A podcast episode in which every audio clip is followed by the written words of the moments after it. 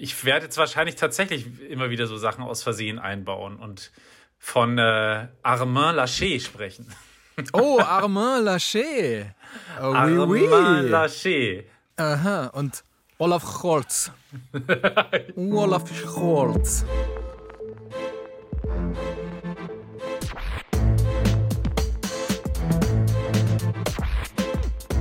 Klassik für Klugscheißer. Hallo und herzlich willkommen zu Klassik für Klugscheißer, dem immer noch neuen Podcast von BR Klassik. Ich bin Lauri Reichert. Und ich auch. Sehr schön. Ich, ich bin, bin Lauri Reichert. Ich, ich, ich bin Lauri Reichert. Meine Frau ist auch Lauri Reichert. und ich bin Banksy. Ja, okay, gut, dann bist du Banksy. Nee, ich bin Uli Knapp. Servus. Servus. Folge 34 habe ich gerade gesehen. Jesus Christus, wer hätte das gedacht? Und äh, ihr seid uns nach wie vor gewogen, was wir ziemlich super finden. Ich freue mich echt immer schon morgens beim Computer hochfahren auf eure Mails, die ihr uns ja wirklich sehr regelmäßig schickt. Da kann man sich drauf verlassen. Und das ist oft sehr, sehr nett. Das ist oft inspirierend, interessant, lehrreich. Und manchmal finde ich es auch einfach ziemlich witzig. Ja, zum Beispiel die Mail von Adele. Sie hat uns sehr ausführlich geschrieben, dass sie unseren Podcast mag, wie sie darauf gestoßen ist und dass sie immer wieder neue Musik durch uns entdeckt. Und, das möchte ich jetzt explizit zitieren, sie sagt, außerdem macht es einfach Spaß, euch zuzuhören, auch wenn wir musikalisch nicht immer einer Meinung sind. Aber ihr schafft es auch über Musik, die ihr nicht mögt, so zu sprechen, dass keiner beleidigt ist. Alles Liebe, Adele. Vielen Dank für eure Mails, vielen Dank, Adele. Wenn ihr uns eine Mail schreiben wollt, dann tut es bitte gerne an unsere Adresse mit den ganz vielen S. Die Adresse lautet klugscheißer.br-klassik.de. Klugscheißer mit Doppel S und Klassik mit Doppel S und bei Klugscheißer kommt auch noch ein drittes S rein. Also insgesamt fünf S. Der Witz ist so gut, der wird irgendwie nicht alt. Klugscheißer mit Doppel S. so, gleich am Anfang machen wir einen Schritt zurück in Time aber eigentlich gar nicht so weit, wie es von Klassik für Klugscheißer gewohnt seid, sondern nur acht Jahre. Berlin, 22. September 2013. Wir sind im Konrad-Adenauer-Haus kurz nach 18 Uhr und die Hochrechnungen der Bundestagswahlen sagen über 40 Prozent für die CDU und dann steppt da natürlich in der Parteizentrale der Bär. Äh, besser gesagt, es wackeln die Dackel. So sehen sie nämlich alle aus, die Parteigranten und Grandinnen, die da in Reih und Glied über die Bühne hopsen. Wirklich so ein bisschen wie Jackett gewordene Wackeldackel. Der Kaudervolker und der Herr Gröhe und die Frau von der Leyen, damals noch in der Bundespolitik. Angela Merkel ist auch dabei und sie singen und tanzen und wippen und lachen. Und ein gewisser Armin Laschet, den äh, damals ja wirklich noch eigentlich niemand gekannt hat, der klatscht sich auch noch dabei einen Ast ab. So weit, so normal bei so ein bisschen überschwänglicher äh, Wahlfreude. Aber was die Szenerie damals schon so ein bisschen schräg gemacht hat, war die Musik, die im Hintergrund gelaufen ist. Du erinnerst dich vielleicht, Uli, hm, hier äh, ist die Audiospur des Beweisvideos dieser wirklich sehr surrealen Szenerie.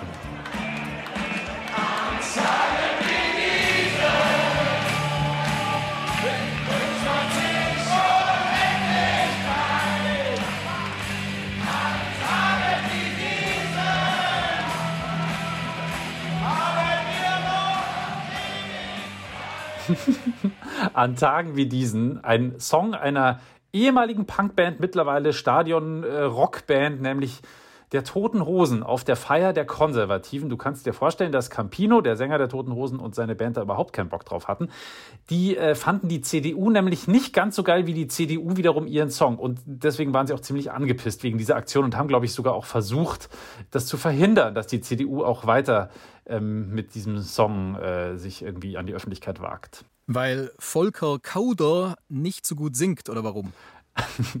ja, könnte man meinen, aber das hatte da eher politische Gründe. Wobei es ja durchaus Politikerinnen und Politiker gibt, die es musikalisch deutlich mehr drauf haben. Er hier zum Beispiel, ein richtiges Talent. Guess who?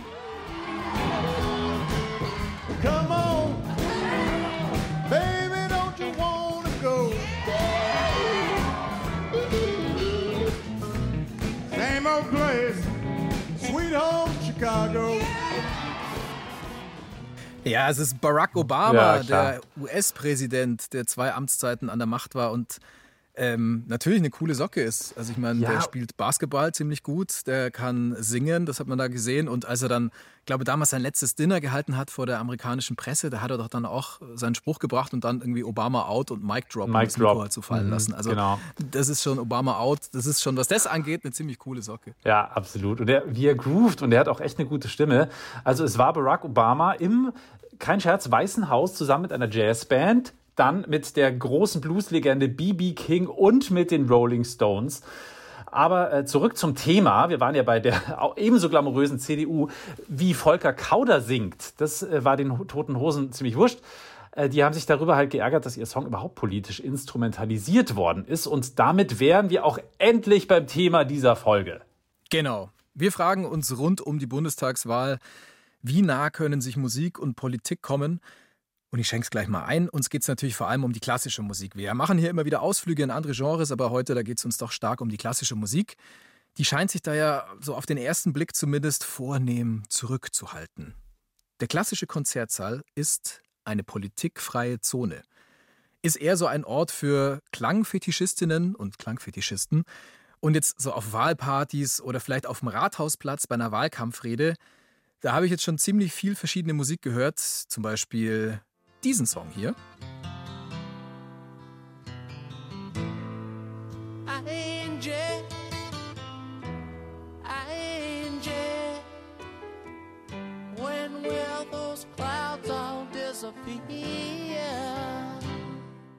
Die Rolling Stones, Angel. Aber Mozart habe ich noch nie gehört auf einer Wahlkampfveranstaltung. Naja, vielleicht wird es ja dieses Jahr was mit Wolfgang Amadeus. Zum Beispiel auf der Wahlparty der CDU, da, da könnte ich mir sein, sein Requiem, glaube ich, ziemlich gut vorstellen. Oder aber, oder den Marsch funèbre von Chopin, den Trauermarsch. Aber du hast schon recht, auf Wahlpartys habe ich tatsächlich bisher noch nicht so wirklich viel Klassik gehört. Aber Politik findet ja nicht nur auf Wahlpartys statt. Die Nazis zum Beispiel, die hatten es im Dritten Reich mit Wahlen ja sowieso nicht unbedingt so. Ähm, du ahnst vielleicht, worauf ich raus will.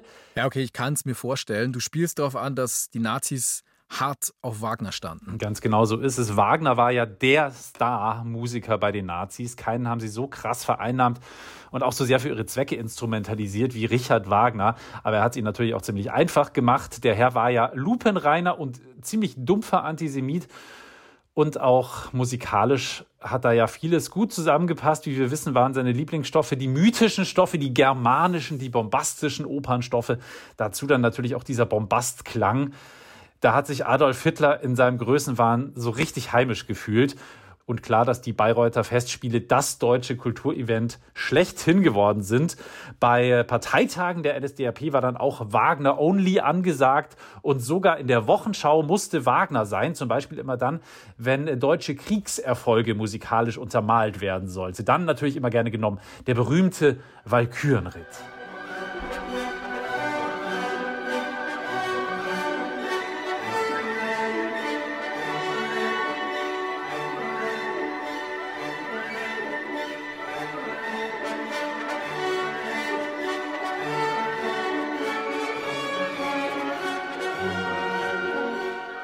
Und natürlich war Richard Wagner damals schon tot, aber auch seine Nachkommen, die Wagner-Familie, war nicht ganz unschuldig an dieser ja, Instrumentalisierung durch die Nazis. Im Gegenteil, die haben sich ja sogar teilweise relativ schamlos an das Regime rangeschmissen. Was eigentlich wirklich auch mal ein Thema für eine eigene Folge wäre, fällt mir gerade auf. Also falls ihr Lust drauf habt, dann schreibt uns gerne mal eine Mail an klugscheißer.brklassik.de. Ähm, aber ob jetzt mit oder ohne Schuld der Familie, man kann klar sagen, dass Richard Wagner den Nazi-Stempel auch nie mehr so richtig losgeworden ist bis heute. Bestes Beispiel diese Musik hier.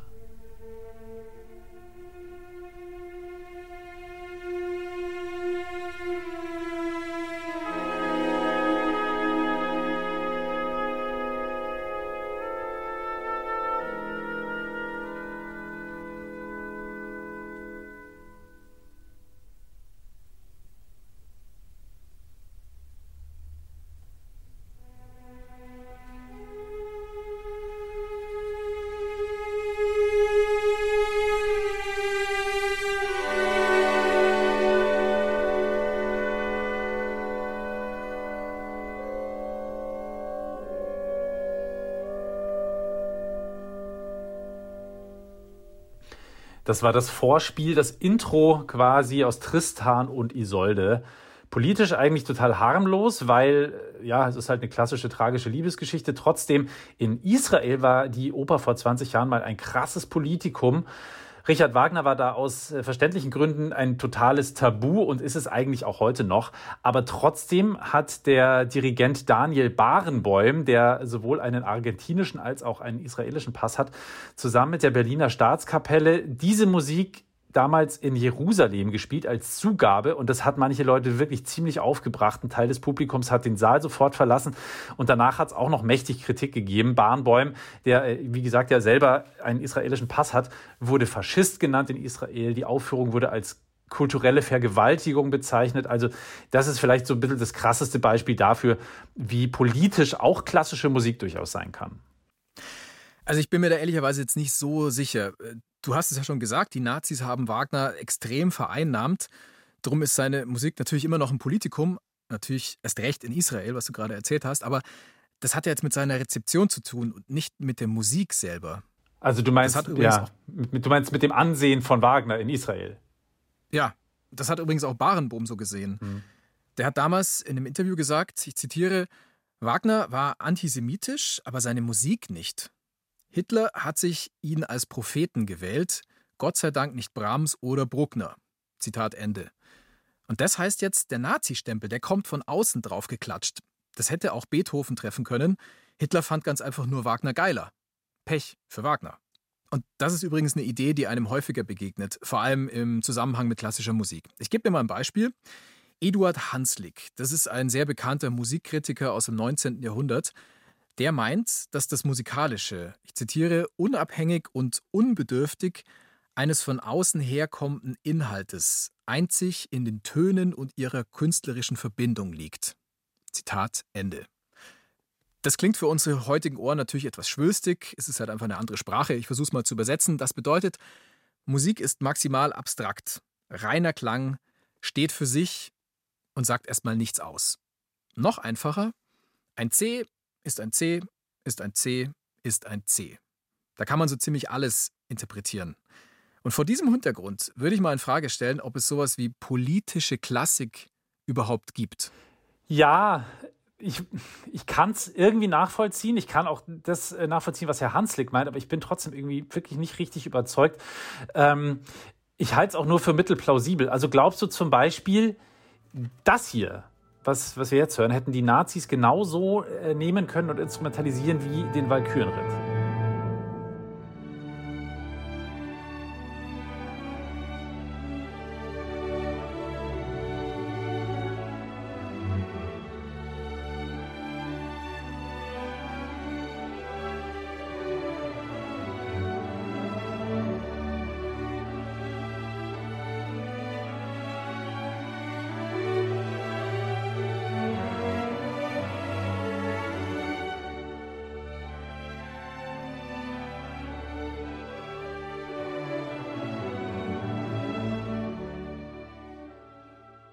Alle Menschen werden Brüder. Okay, gut, das passt jetzt nicht, nicht so, der ins Nazi-Weltbild.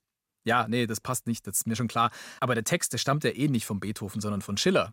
An die Freude ist das Gedicht. Und das hat der Olle Ludwig van dann ja in seine Neunte eingebaut. Ja, weil, so aber er mochte es ja auch. Also deswegen hat er es eingebaut. Er steht ja auch dahinter sozusagen. Ja, natürlich. Aber mhm. das ist jetzt, darum geht es ja nicht. Sondern du fragst ja, ob, ob die Nazis das gemocht hätten. Ähm, ich verstehe schon, worauf du hinaus willst. Also klar, das ist jetzt kein Text, den die Nazis gemocht hätten.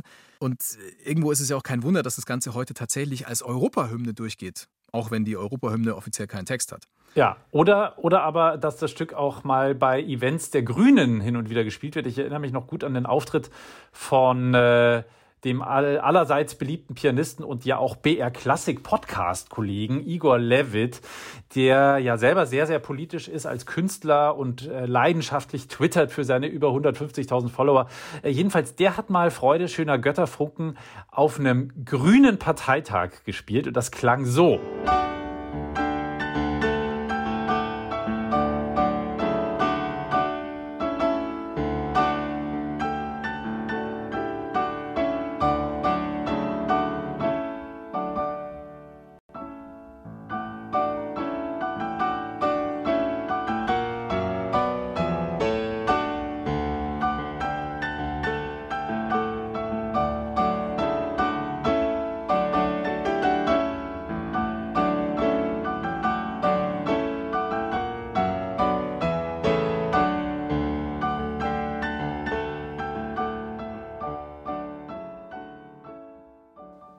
Ach, wie schön. Und nicht nur bei den Grünen, auch gemeinsam mit Greenpeace hat Igor Levit schon protestiert, am Klavier, nämlich gegen die Abholzung des äh, Dannenröder Forsts in Hessen. Da war ja vor ein paar Jahren großer Alarm. Und das hat er auch nicht mit dem Megafon gemacht, sondern auch wieder am Klavier.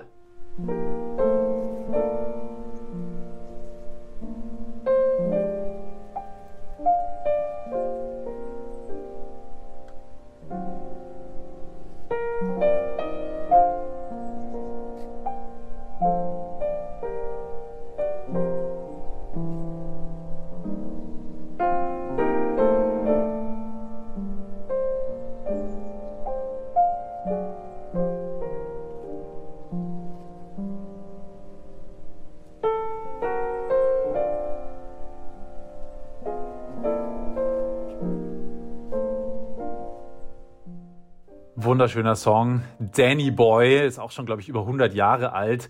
Gilt ja so ein bisschen als die inoffizielle Hymne der Iren. Und äh, es gibt wahnsinnig schöne Versionen von diesem Lied, unter anderem von Johnny Cash, aber das nur am Rande. Also äh, es klang jetzt gerade vielleicht nicht so, aber auch so kann politischer Protest klingen. Igor Levitt im Wald am Klavier spielt Danny Boy, also Klaviermusik hier als politisches Kampfmittel sozusagen, als, als etwas äh, anders klingendes.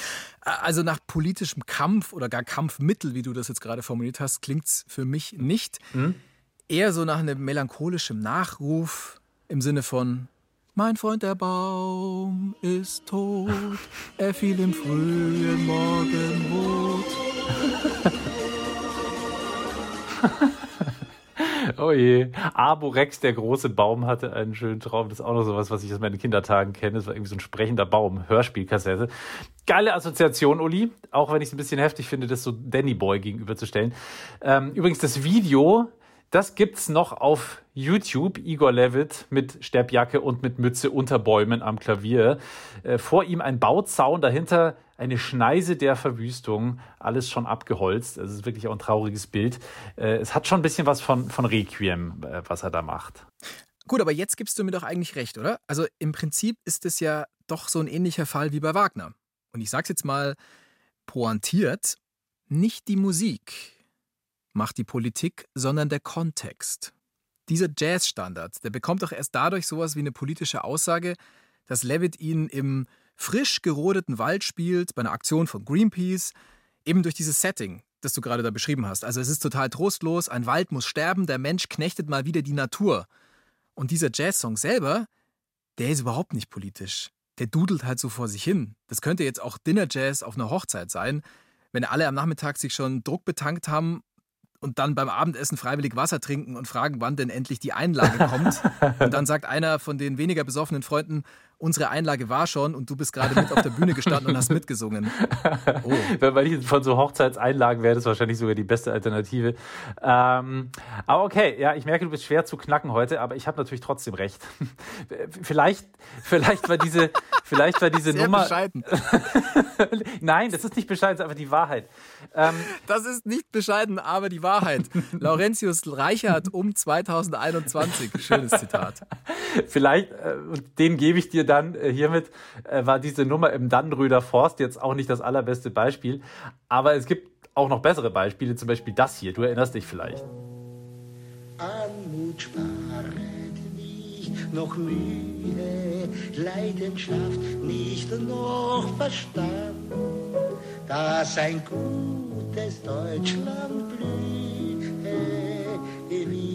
ein anderes gutes Land, dass die Völker nicht erbleichen, wie von einer Räuberin, sondern ihre Hände reichen uns wie anderen Völkern hin, uns wie anderen Völkern hin. Und nicht nicht unter allen Völkern wollen wir sein. Von der See bis zu den Alpen, von der Oder bis zum Rhein. Und weil wir dies Land verbessern, lieben und beschirmen wir's. das Liebste mag's uns scheinen, so wie andern Völkern ihr's, so wie andern Völkern Good old Hans Eisler. Ganz genau. Ja, ja, ich erinnere mich an unsere Hymnenfolge, die ist ja noch gar nicht so lange her. Das Stück, das wir da gerade hören, das sollte mal die Nationalhymne des wiedervereinigten Deutschlands werden. Genau, die Kinderhymne, wie sie heißt. Die Kinderhymne heißt es eigentlich, genau. Ja. Also wenn es dann zur Nationalhymne geworden wäre, dann hätten wir es vielleicht nochmal umgetauft. ähm, aber was ich sehr schön finde, die Zeile, die ich rausgreifen will aus diesem Lied ist, und nicht über und nicht unter anderen Völkern wollen wir sein. Und das ist jetzt wirklich eine klare politische Aussage. Kein Wir sind besser als die anderen, kein Rule Britannia, Britannia rule the world Chauvinismus, sondern hey, wir sind auf einem Level. Ganz genau. Und das ist aber auch nicht sein, äh, seine einzige klare politische Aussage, weil Eisler war ja ähm, quasi the King of Arbeiterlied. Das heißt also Songs, die im Umfeld der sozialistischen Arbeiterbewegung äh, entstanden sind. Da hat er einige davon geschrieben. Ende des 19., Anfang des 20. Jahrhunderts war das. Und da sind wirkliche Schlager darunter. Also da kennt ja, das hier zum Beispiel kennt ja wirklich jeder von Hans Eisler. Wacht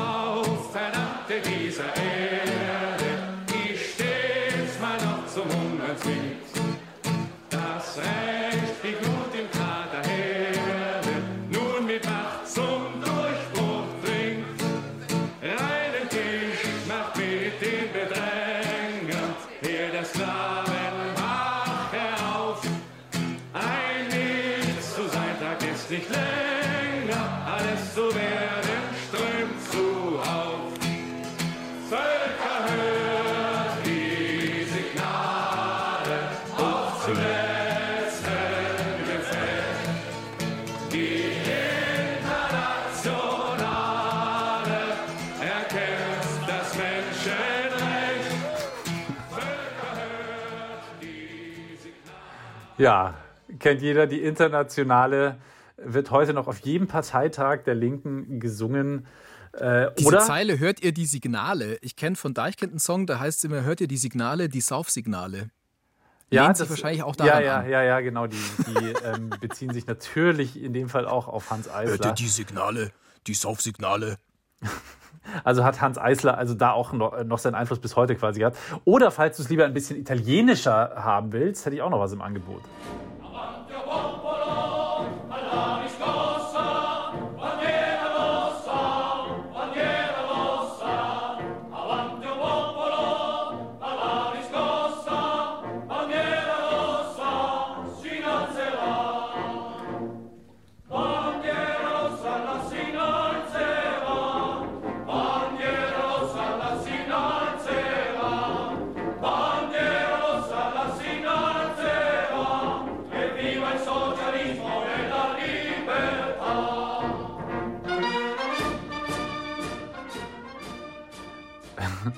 Und wenn wir gerade so schön italienisch sind, habe ich da nochmal einen äh, politischen italienischen Gassenhauer dabei, den jeder kennt. Stamattina mi sono alzato, oh bella ciao, bella ciao, bella ciao, ciao, ciao. Stamattina mi sono alzato e ho trovato l'invaso.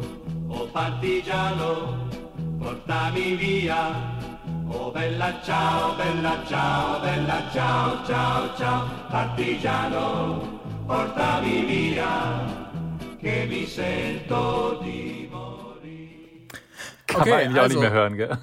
Äh, auf gar keinen Fall. Also wir werden nicht diesen Remix spielen. Nein, das werden wir Gottes nicht Willen. tun, der vor ein paar Jahren da plötzlich ein Hit wurde.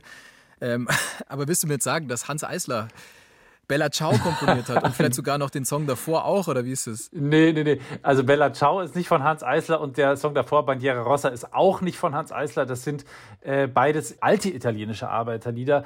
Äh, Bella Ciao zum Beispiel ist über 100 Jahre alt und dann halt von nervigen Remixern vergewaltigt worden und von noch nervigeren Radiostationen zu Tode gespielt worden. Wobei, zu Tode konnte man es gar nicht mehr spielen, es war ja eigentlich schon tot. Egal, also bei Hans Eisler jedenfalls äh, da klingt das in der Regel doch noch ein bisschen sperriger. Er war Schüler von Arnold Schönberg, ein äh, Zwölftöner, wie man so schön sagt, aber eben auch ein überzeugter Kommunist. Der sich an der, Zitat, toten bürgerlichen Kultur gestoßen hat, mit all ihren verstaubten Ritualen. Und äh, zu denen hat eben auch das klassische Konzert gehört, also dieses Klappe halten und zuhören. Du hast es ja vorhin schon selber gesagt. Das klassische Konzert ist eigentlich ja eine relativ politikfreie Zone. Das war damals so, das ist heute noch so. Und äh, Hans Eisler wollte aber viel lieber raus auf die, auf die Straße. Der wollte raus aus diesem Konzertsaal, unters Volk. Der wollte Kampfmusik machen, hat er selber auch äh, so genannt. Antifaschistische Lieder. Und er hatte auch ziemlich genaue Vorstellungen davon, wie das Ganze aufgeführt werden sollte. Er hat gesagt, Zitat, dieses Lied singt man eigentlich am besten so, Zigarette im Mundwinkel, Hände in den Hosentaschen, leicht gröhlend, damit es nicht so schön klingt und niemand erschüttert wird. Et voilà, hier ist das Einheitsfrontlied, am besten mit Zigarette im Mundwinkel. Weil der Mensch ein Mensch ist, drum braucht er was zum Essen, bitte sehr. Es macht ihn ein Geschwätz nicht satt, das schafft kein Essen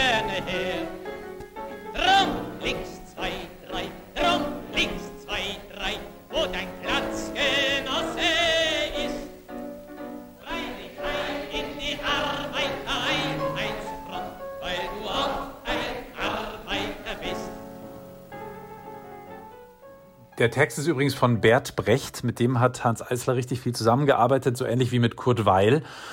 Und äh, auch sehr interessant, der Typ, der da gerade gesungen hat, das ist Ernst Busch, ein mega bekannter linker Schauspieler damals. Ja, die wichtigste Frage jetzt natürlich nach dieser genauen Regieanweisung, wo und wie findet das Ganze statt? Was glaubst du? Auf der Straße, Hände in den Hosentaschen, Zigarette im Mundwinkel vielleicht. wäre wäre äh, ja eigentlich genauso wie gewünscht. Ähm, aber genau das Gegenteil ist der Fall. Es äh, fand statt in der Akademie der Künste der DDR im Plenarsaal. Also weiter weg von Straße geht ja eigentlich überhaupt gar nicht. Aber wie es halt immer so ist, am Ende haben sie es doch auch nicht rausgeschafft aus dem Konzertsaal. Anspruch und Wirklichkeit auch bei den Linken nicht immer deckungsgleich. Wobei man sagen muss, die Uraufführung, die hat damals bei der ersten internationalen Musikolympiade in Straßburg stattgefunden, 1935, mit 3000 Arbeitersängern. Und äh, Hans Eisler hat die Melodie auch ganz bewusst sehr einfach gehalten, damit Laiensängerinnen und Laiensänger damit klarkommen. Weil klar, die Arbeiterklasse, die vereinigt man ja nicht irgendwie vom, vom goldenen Saal des Wiener Musikvereins aus oder so. Und genau das war das Ziel des Einheitsfrontliedes, weil Kommunisten und Sozialdemokraten waren damals ziemlich zerstritten und äh, denen wollte man klar machen, wir schaffen das nur zusammen, als Einheit die Rechten abzuwehren. Gut, also wenn ich so eine Erklärung bekomme, dann lasse ich das als politisches Lied gelten. Halleluja. Ja, heiliger Laurentius, Halleluja. Aber ohne Erklärung, ohne Kontext, ohne so eine Interpretation im Sinne von dieses Lied will dies und das und das ist jetzt für die Arbeiterklasse gedacht und die haben ja diese und jene Voraussetzungen. Also ohne all diese Zusatzinformationen hätte ich das jetzt nicht unbedingt gecheckt. Klingt ein bisschen zumindest so, als hätte ich dich ein wenig überzeugt. Naja, also so halb.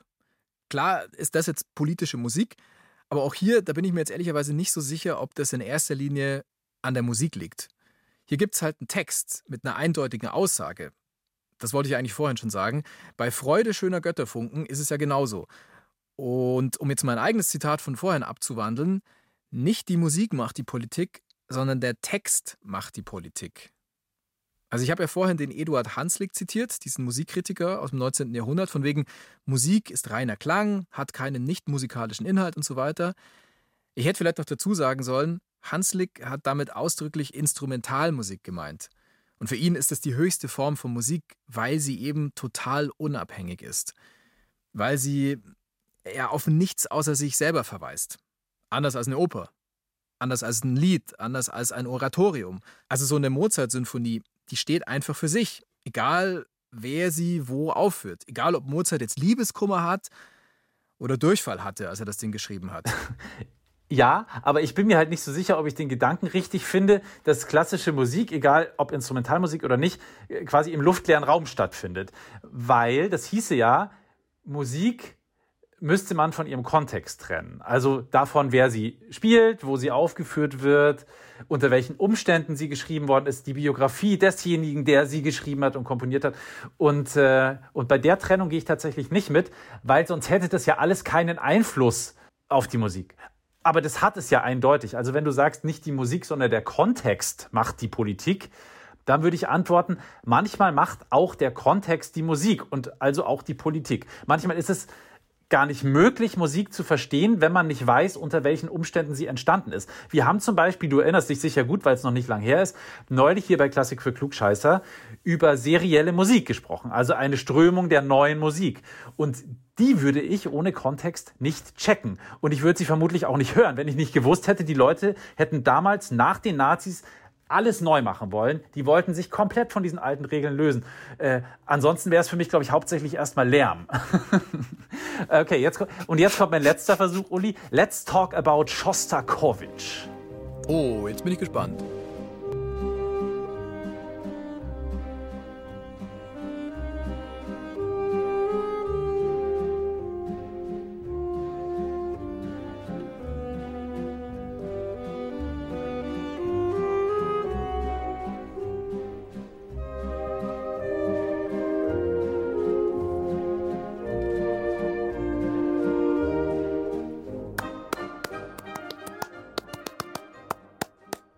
Also ich schunkel hier gerade so auf meinem Bürostuhl.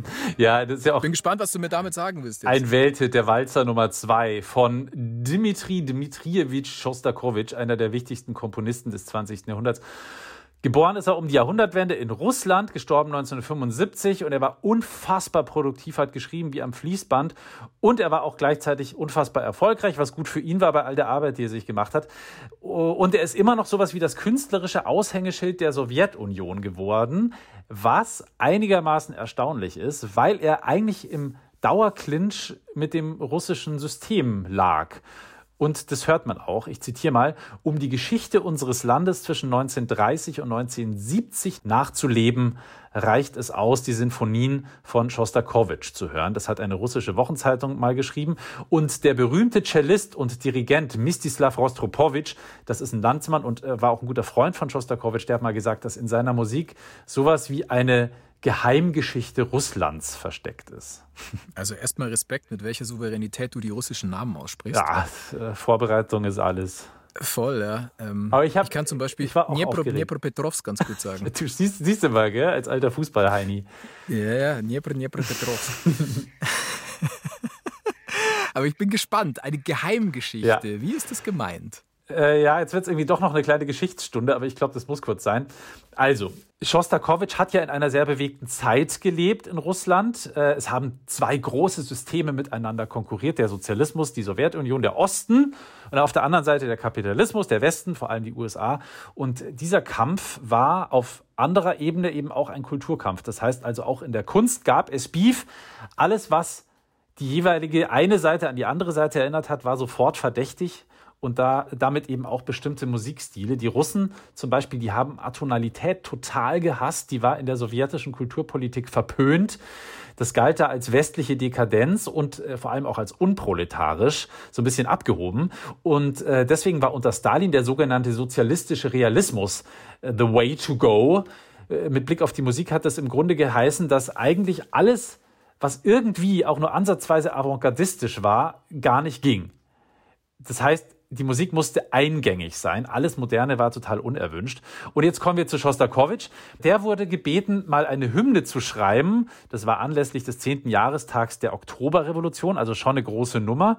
Äh, Seine erste Symphonie war schon ein ziemlicher Erfolg und das sollte jetzt eben seine zweite werden. Das Problem, Schostakowitsch war total aufgeschlossen gegenüber der Avantgarde und jetzt irgendwie so eine Jubelhymne im Stil von vor 50 Jahren zu schreiben, äh, da hat er sich gedacht, ja, geil.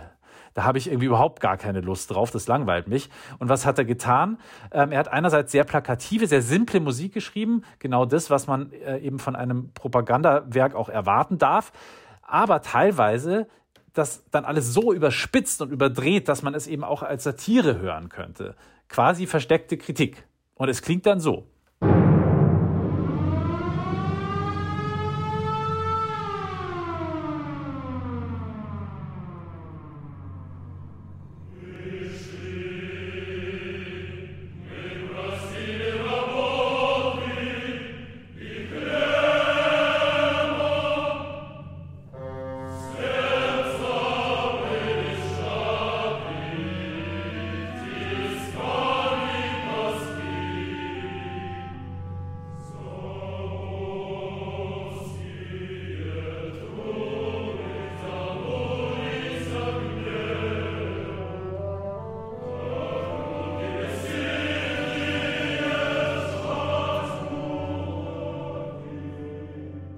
Also das ist ja auch alles sehr, sehr, sagen wir mal, groß. äh, am Anfang diese Sirene und dann singt der Arbeiterchor.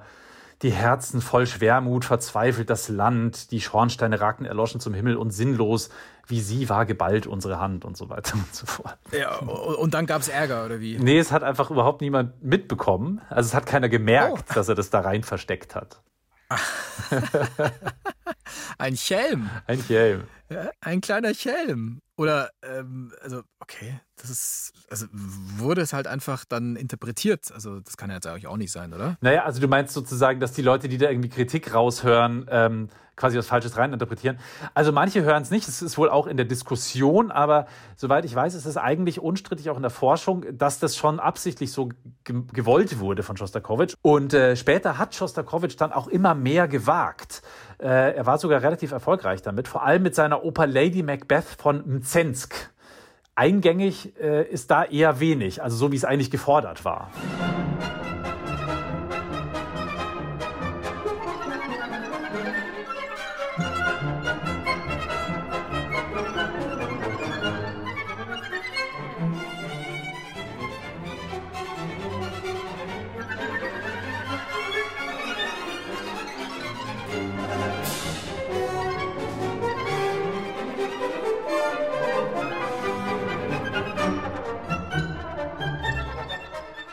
Also wir erinnern uns, Uli, unter Stalin ging so ein Sound eigentlich überhaupt gar nicht. Da sollte ja eigentlich alles schön eingängig sein.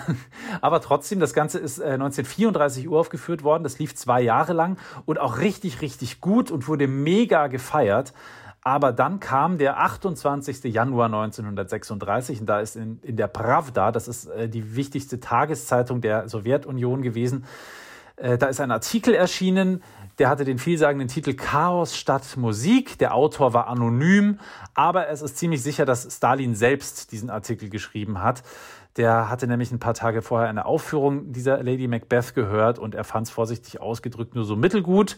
Äh, Was in diesem Fall bedeutet hat, ganz konkret, alle weiteren Aufführungen wurden abgesagt und Schostakowitsch hat dann fortan um sein Leben fürchten müssen und hat monatelang mit einem Koffer unterm Bett geschlafen, weil er Todesangst hatte und auch damit gerechnet hat tatsächlich, dass ihn die Geheimpolizei abholt irgendwann, mitten in der Nacht aus der Wohnung zerrt Oh, und in irgendein. Lager verschleppt oder so. Ja. Ja, fies, fies. Ähm, das hat ihn wahrscheinlich dann auch einfach so als Künstler ziemlich verändert, nehme ich an, oder? Klar, das, das hat natürlich auch was mit seiner Musik gemacht. Er hat selber gesagt, das Warten auf die Exekution ist eines der Themen, die mich mein Leben lang gemartert haben. Viele Seiten meiner Musik sprechen davon.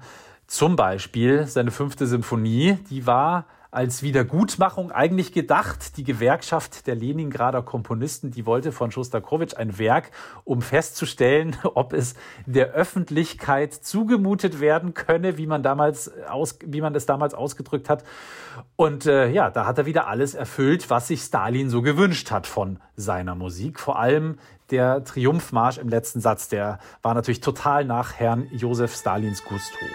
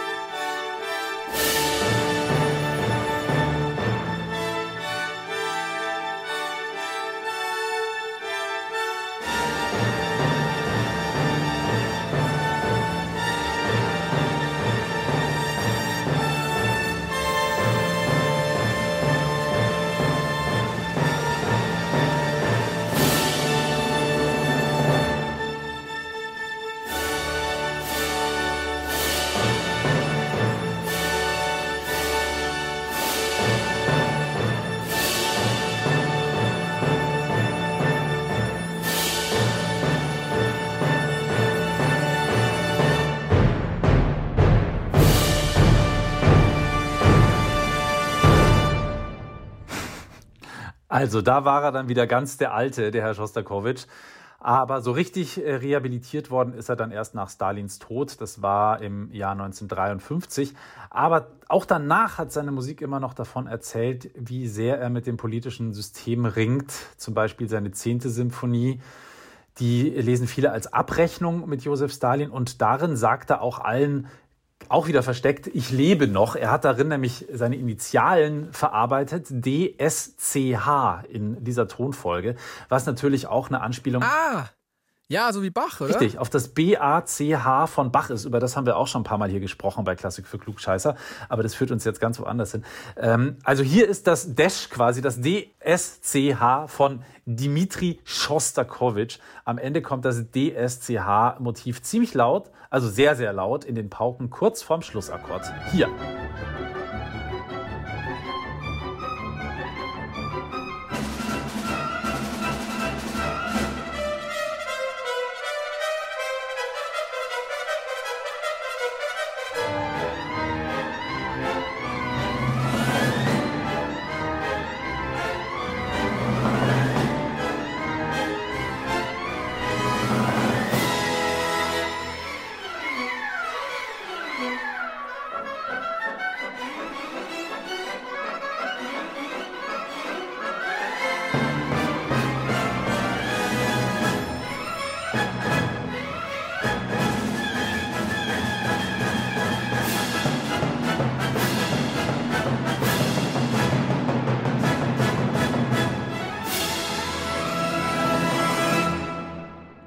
Hämmert er uns seine Initialen quasi in die Gehörgänge und in die Gehirne rein.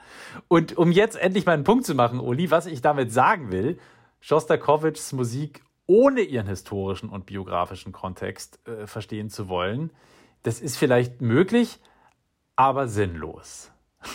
Verstehst du? Da hättest du ja nicht mal diesen Schluss äh, der Symphonie wirklich richtig verstehen können. Also Case closed hiermit. Danke. Nee, also da gebe ich dir recht. Äh, Das war jetzt eine, eine sehr eindrückliche Geschichtsstunde von Professor Dr. Dr. Laurentius Ja, Reichert. unter tatkräftiger Ähm, Mithilfe unserer schon. Also ohne Redaktion. dieses Background-Wissen kann man das nicht checken. Da gebe ich dir völlig recht. Mhm. Also wie soll man das denn raushören? Das muss man wissen. Also ja, da hast du mich. Mit der Sache würde ich sagen, stimme ich dir zu. Aber ich wusste da halt viele Sachen einfach ja, ja, nicht. Punkt, natürlich. Äh, Punkt gemacht. Vollkommen klar. Advantage Reichert. Äh, ja, und damit sind wir eigentlich auch am Ende angekommen mit unserer Folge über Politik und klassische Musik.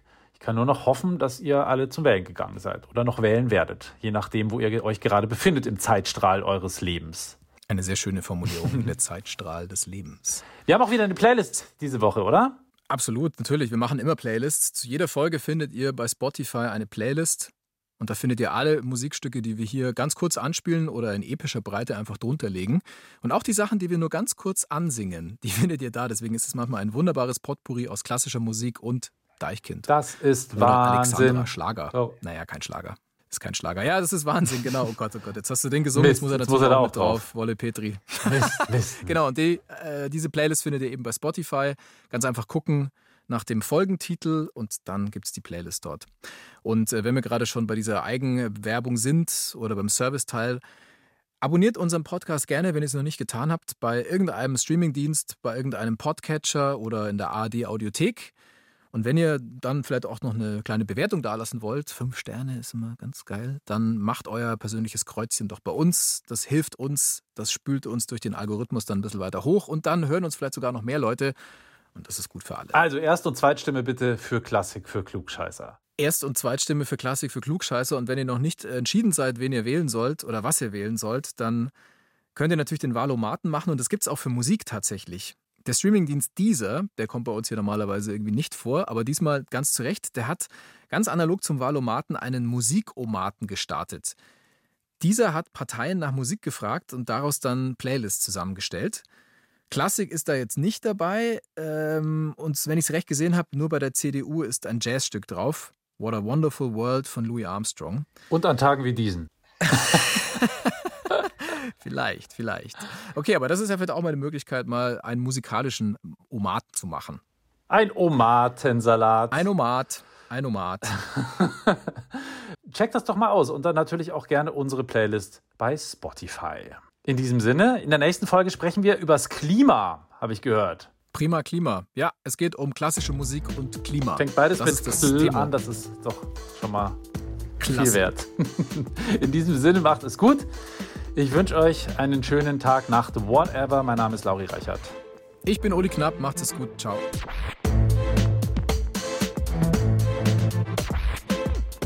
Klassik für Klugscheißer.